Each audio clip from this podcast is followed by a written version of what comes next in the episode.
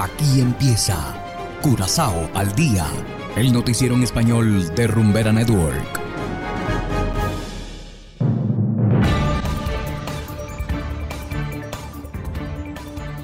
Muy buenas tardes, estimados oyentes de Rumbera Network 107.9 FM. Una vez más les damos la bienvenida a esta emisión de Curazao al día. Igualmente saludamos a quienes nos escuchan en formato podcast a través de noticiascurazao.com. Hoy es miércoles 25 de mayo de 2022 y estos son los titulares. Varios casinos en línea basados en Curazao podrían estar en manos de empresarios rusos. Playa de Maripampún teñida de rojo. Siete muertos por naufragio de barco venezolano. Y en internacionales, colombianos en el exterior ya están votando para escoger un nuevo presidente. Esto es Curazao al día con Ángel Van Delden.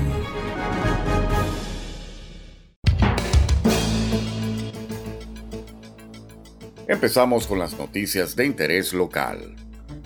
Varios casinos en línea de Curazao son propiedad de empresarios rusos, ucranianos y bielorrusos. Así lo revela una investigación realizada por las empresas Platform Investico, Argos y De Groene Amsterdamer en el sector de los juegos de azar en línea de Curazao. Miles de empresas de juegos de azar en línea están activas en la isla, pero el sector prácticamente no está regulado no hay supervisión gubernamental y el gobierno de Curazao no sabe quién está detrás de dichas empresas.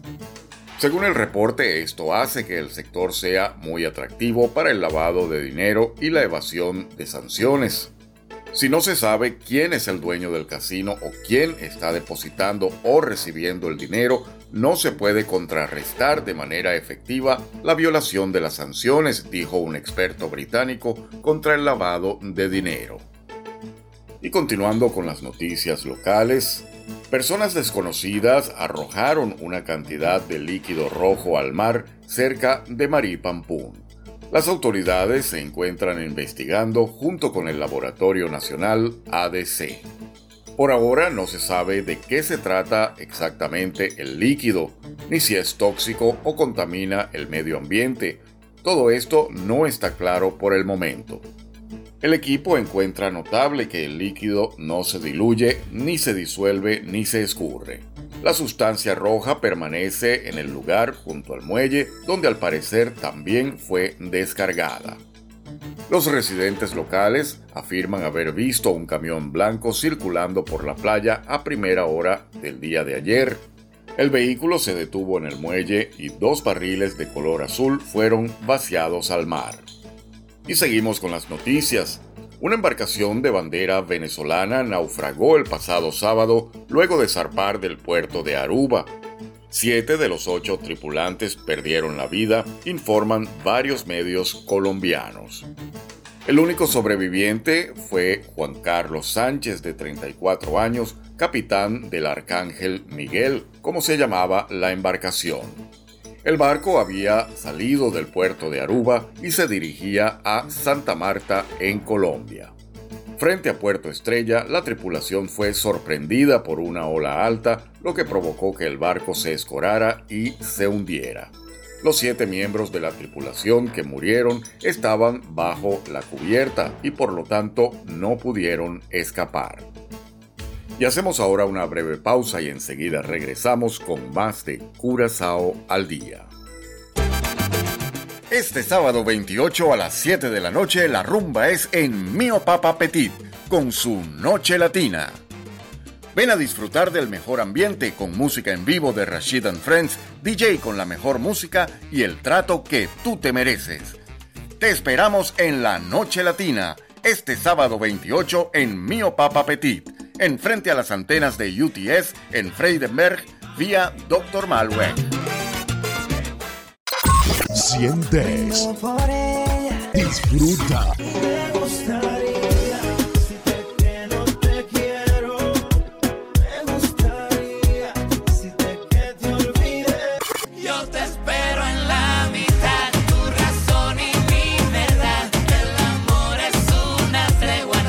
Compartes la música. Es Rumbera Network 107.9 FM. No tiene rival. Solo para ti.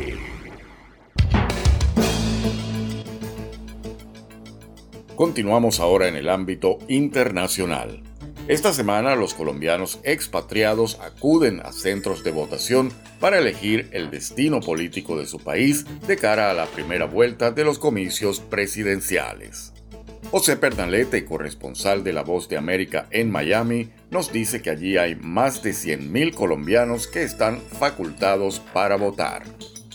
En el sur de Florida se concentra la principal comunidad de colombianos en Estados Unidos. En el consulado de ese país en Miami, los ciudadanos de esa nación sudamericana han comenzado a participar en la primera vuelta de elecciones presidenciales a través de la votación adelantada. En la calle, estos electores han encendido un debate abierto entre las opciones que prefieren para un posible cambio en su país. Por el país sigo siendo colombiana 100%. No podemos permitir que el comunismo nos acabe el país. Entre las alternativas de los colombianos en el exterior se contempla Gustavo Petro. Quienes lo apoyan apuestan por una depuración del sistema político actual. Y yo voté por Petro, no soy comunista ni socialista.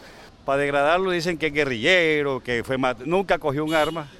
O sea, es que la ignorancia en Colombia es peste. De acuerdo a cifras oficiales, en el exterior existe un registro de aproximadamente 900 mil colombianos facultados para votar. En el sur de Florida está prevista la participación de más de 100 mil electores de ese país durante esta primera vuelta. También en Barcelona, los colombianos que residen en España se han dado cita en los centros de votación para cumplir con la democracia de su país. Espero que para todos nuestros eh, amigos colombianos sea un cambio, un cambio para nuestro país y para el futuro de los próximos jóvenes. Este domingo los colombianos en el sur de Florida deberán acudir a la sede de su consulado para ejercer su voto en la primera vuelta. Más de 140 mesas electorales operan en esa instalación. José Pernalete, Voz de América, Miami. Y de esta manera, estimados oyentes, llegamos al final de Curazao al Día. No olviden que están cordialmente invitados para descargar la aplicación Noticias Curazao disponible totalmente gratis desde Google Play Store. Trabajamos para ustedes Saberio Ortega en el control técnico y ante los micrófonos Ángel Van Delden. Tengan todos una feliz tarde y será hasta la próxima. Aquí termina Corazao al Día, el noticiero en español de Rumbera Network, 107.9 FM.